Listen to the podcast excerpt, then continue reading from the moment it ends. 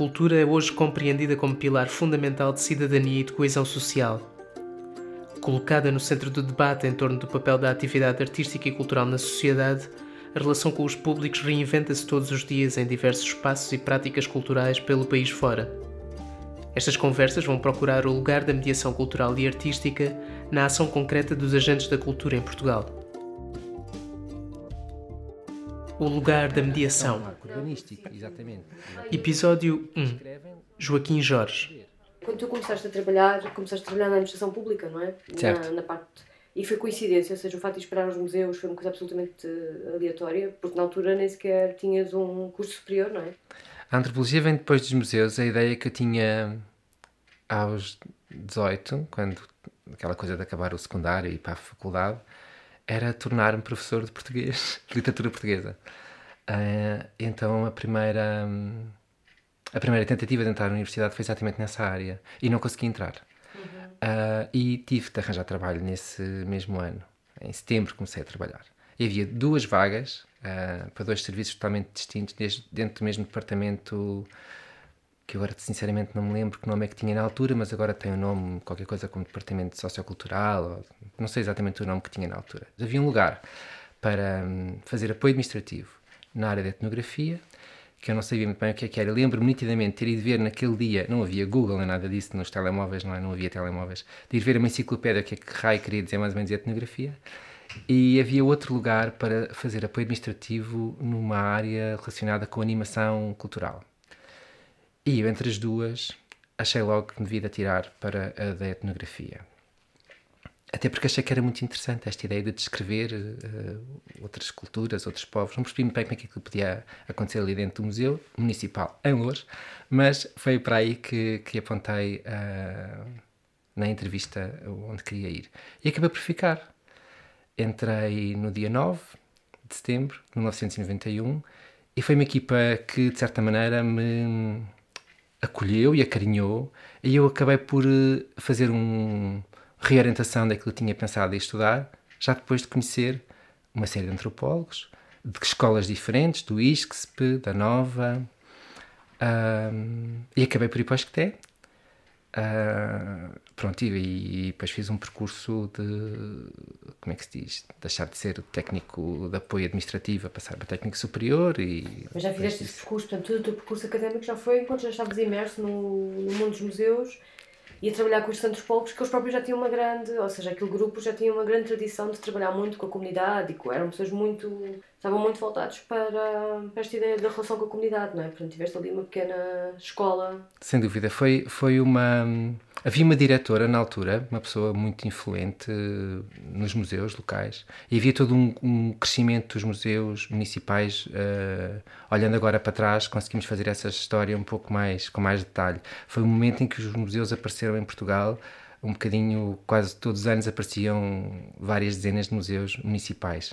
É um bocado também o caminho que as autarquias fizeram para se inscrever no território, descobrir um, um património e alargá-lo e se inscrever no território naquela ideia de, de fazer com que as peças que muitas vezes que chegam aos, aos municípios são coisas da arqueologia e vão ficando um bocado, não diria nas, nas gabinetes de curiosidades que eram no, uh, anteriormente ao, ao aparecerem nos museus públicos, mas acabam por ficar naquelas salas alocadas a uma biblioteca ou alocadas a um arquivo e não se sabe muito bem o que é que, é, que de fazer com elas. E depois quando as equipas também se começam a diversificar dentro daquilo que é o crescimento da cultura nos municípios portugueses, acabam por uh, aparecer pessoas da área da história, da área da antropologia, e começam a fazer-se um, todo um trabalho de mediação com essas, com, essas, com essas peças e também de recolha muitas vezes. E também é um momento em que uh, há um salto naquilo que é a construção uh, em Portugal.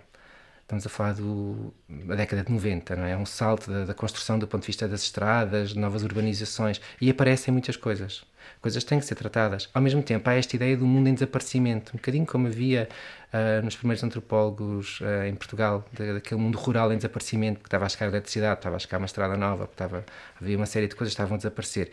E essa ideia do mundo em desaparecimento, um, à escala local, dá propaga, de certa maneira, também esta ideia de querer então recolher essas coisas que estão a desaparecer, as carroças, as, as carruagens, este estilo de vida, é? E acabam por, por ser objetos da cultura material das pessoas, de certa maneira, que não têm poder de se inscrever na história, não é? Da, das pessoas uh, comuns. Todas as terras têm pessoas comuns e têm pessoas mais, mais, mais ilustres, mas é um bocadinho esta história das coleções à volta das pessoas sem, sem voz, até aí não tinham tido voz, ou a voz que tinham não tinha tido a capacidade de se inscrever como, como instrumento de poder. E depois também são, são a nossa direção na altura dos museus tinha tinha uma visão muito clara daquilo que era a nova museologia, a ecomuseologia, que vem um bocadinho dos anos 60 e que vem um bocadinho dos movimentos também do, da, da, América Latina, sobretudo do Brasil, esta ideia da, do museu comunitário, da, de certa maneira estávamos todos um, a iniciar esse caminho. É claro que havia os grandes museus nacionais que serviam de referência, com coleções uh, uh, mais relevantes do ponto de vista daquilo que seria as elites, mas aqui nós estamos a falar de elites, não é? estamos a falar de pessoas uh, comuns. E acaba por ser interessante que estas peças são tratadas da mesma maneira, como qualquer objeto um, que viesse da, das elites. Com estas transformações todas não é, que estavam a ocorrer. Um, e não logo no início dos anos 90, temos que confessar, já foi no, no final da década de 90, em que houve esta, esta abertura. Também há uma abertura da, da, do termo do que é, que é património, da patrimonialização, acaba por ser primeiro os, as coisas mais, não, os monumentos, as coisas mais, mais visíveis do ponto de vista da cultura material, mas depois a própria palavra património, que é que é patrimonializável, passa para o, as pessoas mais, mais comuns, mas também passa a ser património coisas como a cultura dos outros chamados subalternos, que nem sempre, de certa maneira, tinham, esse, tinham tido esse olhar, ou quando tinham esse olhar era um olhar de uma antropologia mais ligada ao exótico, não é? E não numa, numa ideia de património que pode inculcar-se dentro do museu hoje, no, no, final do século XX. E isso tinha, tinha uma certa piada, que a palavra acaba por abranger coisas como também o imaterial mais tarde, ou seja, há aqui um conjunto, e a história oral, há aqui um conjunto de coisas que não eram tidas como primeira linha daquilo que era considerado um tesouro, uma coisa com relevância do ponto de vista do que é património, e de repente há todo um manancial de coisas que, que são patrimonializáveis, fábricas, um, que acabam por deixar de ser fábricas e passam a ser outras coisas. E essa ideia do que se está a perder ser, ser recolhido. As histórias de vida dos operários, as histórias de vida das pessoas que fizeram a fábrica, que não eram só operários, também os, as pessoas que mandavam na fábrica, toda essa, toda essa ideia de ser considerado património um, alargou o termo, o termo expandiu-se e houve necessidade de, de trazer isso para dentro do museu, incluindo também estes que estavam a chegar de novo os que vinham de leste, os que já cá estavam há mais tempo, mas não se tinha olhado para eles dessa maneira, que de certa maneira também continuavam a manter os seus traços culturais. E houve uma experiência que eu acho que também foi um bocadinho, se calhar, avant-garde na altura, em 98, de ceder o museu um, às várias comunidades interculturais que estavam existentes no território e que até aí nunca tinham entrado dentro do museu e quando vinham integrados nas turmas das escolas, pouco daquilo que lá estava dentro refletia naquilo que era a sua vida, da sua família, da sua cultura, uh, apesar de estarem aqui em Portugal já há vários anos. E, e foi interessante que dos grupos todos que foram desafiados para, para fazer esse trabalho, uh, praticamente todos uh, aceitaram o, o, o desafio e praticamente todos fizeram-se representar no museu. E lembramos, naquela altura, o museu foi visitado por pessoas que nunca lá tinham entrado. De certa maneira, se reviam naquilo que lá estava. O que nós tínhamos uh, pedido às pessoas era para nos trazerem um objeto, ou um conjunto de objetos que, de certa maneira, representasse sintetizasse aquilo que seria a cultura da, daquele, daquele grupo. Há objetos dessas, eu acho que quase todos os objetos que fizeram parte desta exposição foram doados ao museu depois. Ou seja, houve, hum, houve esta. Eu, começámos a recolher cultura material dessas, dessas comunidades que não que era uma coisa que não existia. E isso também expandiu aquilo que era a coleção do, dos museus. Expandiu a ideia que vocês próprios também tinham do potencial da relação do, do museu com o mundo à volta. Eu acho que até mudou a nossa forma de de ver o mundo à nossa volta, não é? Nós, às tantas, as coisas sempre estiveram ali, mas como parece que fazia. Estava fora do canon daquilo que era uh, fazer exposições, acaba por, por não ser usado, não é? E quando, quando, essa, quando, quando há essa, esse olhar novo, não é? Uma observação mais cuidada e, e há uma estranheza que se torna numa relação, que se, que se começa, há toda uma série de transformações que acontecem, quer dentro da comunidade, quer dentro dos próprios profissionais da, das equipas, quer dentro daquilo que é a relação que essa, que essa comunidade passa a ter com aquele espaço. Porque em qualquer momento o, não é preciso haver uma exposição especificamente dedicada à questão da, das várias culturas coexistentes num determinado território para poder um, fazer essa ativação.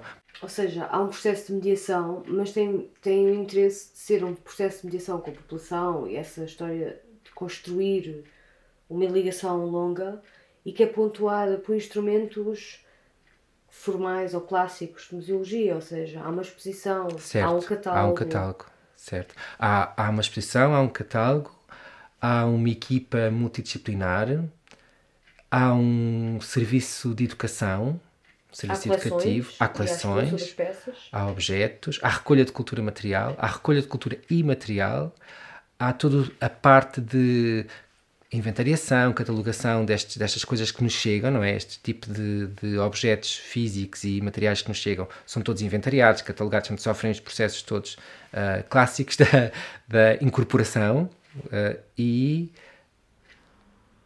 há todo um arquivo que é, que é das coleções, sejam de objetos arqueológicos, seja de objetos etnográficos como o vestuário, seja de coisas imateriais, em, em, em áudio e em vídeo, que, e, de, e de notas, os próprios cientistas que, que investigadores estão a fazer isso.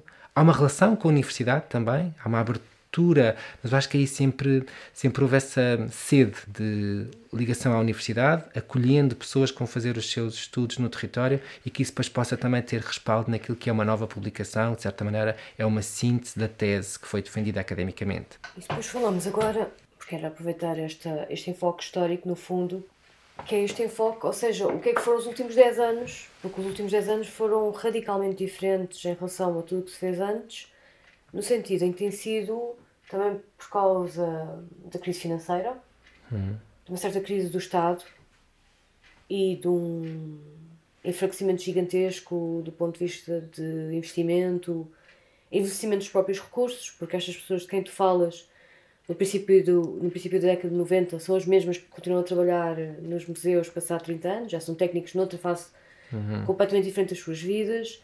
Há uma efetivação da globalização, porque de repente trazemos para dentro dos museus e da cultura discursos que tipicamente não eram nossos, como por exemplo a questão do clima, a questão mais recente ainda, se falávamos, por exemplo, sobre o diálogo intercultural com as comunidades migrantes e havia uma grande discussão à volta disso na década de 10, hoje em dia temos a crise dos refugiados e temos posições até mais políticas. Não sei se tu também sentes isso, ou seja, como é que tu olharias para os últimos 10 anos, porque os últimos 10 anos foram de facto a altura tempos de grande paradoxo, não é? E em que esta ideia da mediação de repente torna-se também central como palavra, não é? Uhum. Como conceito de trabalho. E que é cara a tua formação académica, não é? Como antropólogo. Quando há este alargamento de, do conceito de património, tudo é patrimonializável, também tem que haver necessariamente, ou decorre desse alargamento, um necessário alargamento daquilo que é a mediação. E se nós quisermos, uh, numa forma um, mais uh, conceptual, mediação pode ser visto como todas as coisas que nós fazemos para ligar o objeto da cultura material ou a cultura imaterial às pessoas, aos visitantes, às audiências, às comunidades, no sentido de devolução, e aí entra a exposição, o catálogo, o discurso que é, que é escrito sobre isso, o serviço de educação e de mediação e que muitas vezes no princípio dos anos 90 de facto estava circunscrito à questão da relação provavelmente com as escolas de uma forma hum, quase obrigatória e que essa própria relação de mediação se tem vindo a alargar para as comunidades, para as pessoas que fazem parte dos grupos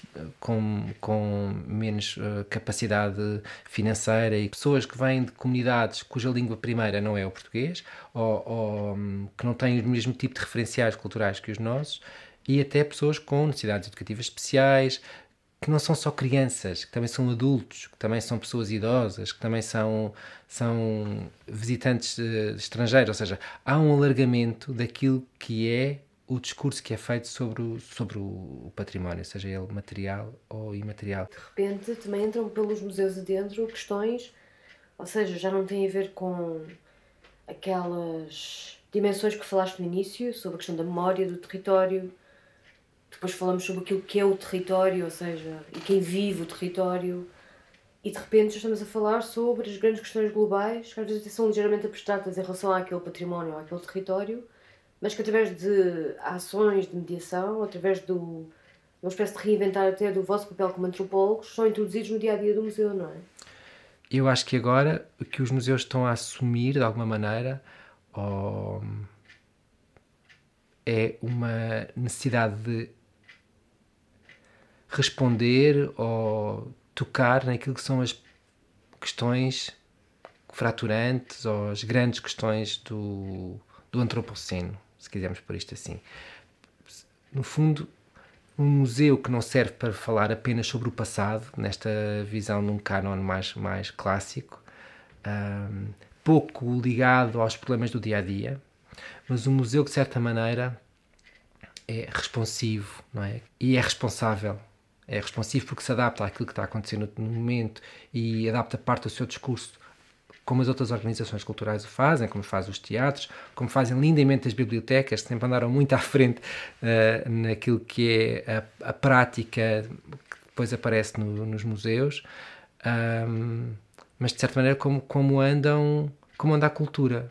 A cultura tenta questionar ou pôr, pôr em evidência, pôr em questão os problemas dos dias de hoje, não é? Dos, do, que existem, complexos. E os museus, muitas vezes, fazem parte de, deste mundo que nós chamamos cultura, mas nem sempre têm conseguido ou têm uh, desejado ter esse tipo de protagonismo no sentido de questionar e de encontrar soluções ou encontrar novas perguntas uh, para, para estas questões mais complexas do dia, uh, do dia a dia em que vivemos.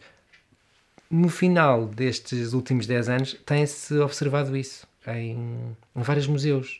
Um, desde galerias de arte até aos museus mais com o canon mais clássico, por assim dizer, mais, mais tradicional.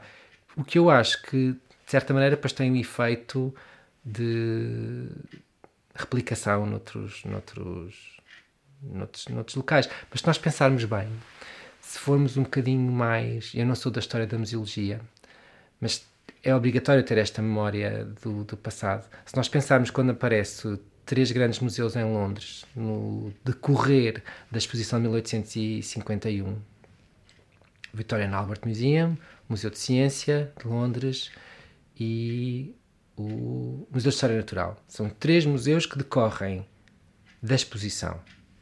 Não quer dizer que a exposição seja o momento fundacional a partir dos quais faz com que estas instituições venham a aparecer. Não é isso que eu estou a dizer. O que eu estou a dizer é que é depois disto que eles de facto aparecem. Claro que havia coisas atrás, mas isto, sobretudo o Museu de Ciência, é se calhar um dos filhos visíveis da, da exposição de 1851. E que são um marco urbanístico, exatamente, exatamente. E que inscrevem logo uma relação de poder. E são altamente políticos também por isso. Um, e que anos mais tarde abrem uma Gallery for the Children, não é? Uh, o, o, Museu de Ciência. E eu acho que isto tem, tem muito a ver com os dias de hoje, que é, são responsivos, são, sempre foram, mas a verdade é que são responsivos e agora são responsivos de uma forma mais rápida.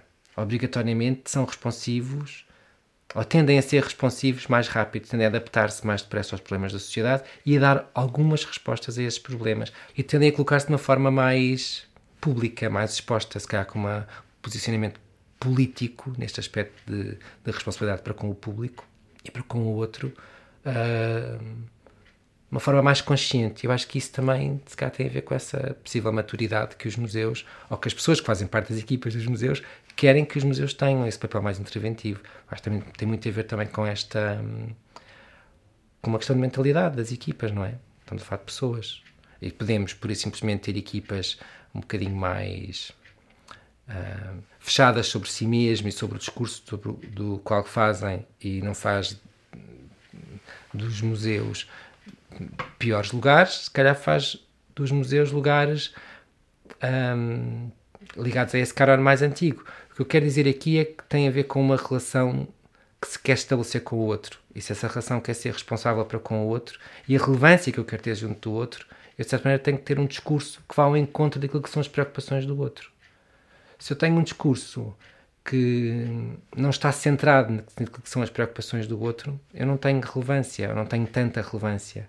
E se calhar o que nós estamos a ver no, nestes nos últimos 10 anos, e se calhar vai também, estamos aqui a fazer futurologia, uh, mas se calhar vai também uh, agudizar-se no futuro, ou vai tornar-se mais comum, é esta uh, obrigatoriedade das organizações culturais, incluindo os museus, que às vezes são um pouco mais lentos, têm um ritmo também mais, mais lento, de serem corresponsáveis em relação a, aos problemas dos dias de hoje. E podem ter essa capacidade de ativar certas coisas do passado para falar dos, das questões do antropoceno, para falar das questões das migrações, para falar das questões dos refugiados, para falar. Porque estas questões sempre tiveram ao longo da história aí, não é? E, e os museus têm essa capacidade de fazer essa, essa ponte, essa mediação também, essa explicação. Um, e se quiserem ser lugar, locais com alguma relevância para aquilo que são os problemas do mundo globalizado, complexo, um, é uma forma também de captar uh, não só a atenção das pessoas no sentido um, mais uh, superficial, mas uma atenção mais, mais, mais profunda, como é que eu dizer? É oferecem este espaço de reflexão também sobre as questões de uma forma mais, mais profunda, não tão, não, tão, não tão leviana ou não tão superficial alguém dizia go relevant ou go home. Esta ideia que, que os museus não estão só em competição uns com os outros hoje em dia, não é? Os museus hoje em dia estão em competição com os smartphones, com, com a televisão, com a televisão diferente que é a Netflix, que não é bem uma televisão no sentido em que nós podemos estar a usar uh, e daí ter referido, com uma série de outras coisas que nós fazemos e se nós perdemos tempo ou se investimos o nosso tempo a fazer certas coisas, é porque essas coisas nos dizem algo. Uh, esta ideia que os museus têm histórias muito importantes para contar às pessoas e têm um papel importante e interventivo na, nas comunidades será tão mais diverso e tão mais relevante quantas poderão ser essas conexões, essas, esses pontos de ligação entre os problemas dos dias de hoje e as suas próprias coleções e as narrativas que transportam. O que é importante na atividade do museu nestes últimos anos, e isso também tem-se vindo a agudizar, é a, a, deixar de ter um discurso centrado naquilo que é a peça, naquilo que é o objeto, passar a ter um discurso centrado naquilo que são as pessoas que entram no museu.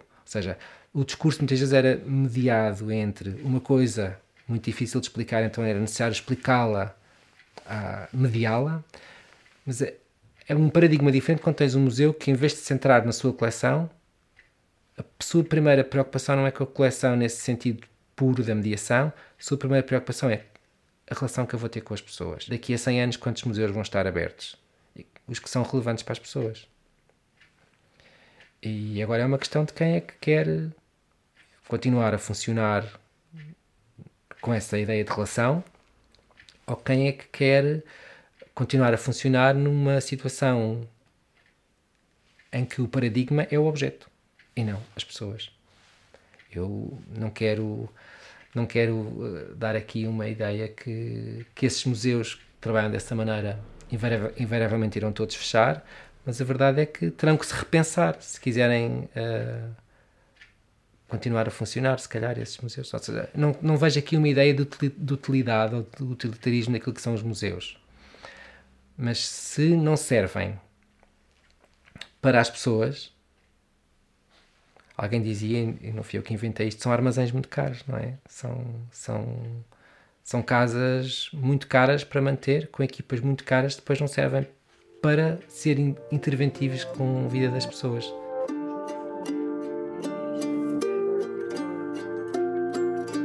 Conversa gravada a 31 de outubro de 2019 na Reserva, Fábrica da Pólvora Barcarena, conduzida por Inês Câmara. Registro audiovisual e edição de Levi Martins no âmbito de um estágio no projeto 4H Create, Dinamia 7, Isqueté e UEL.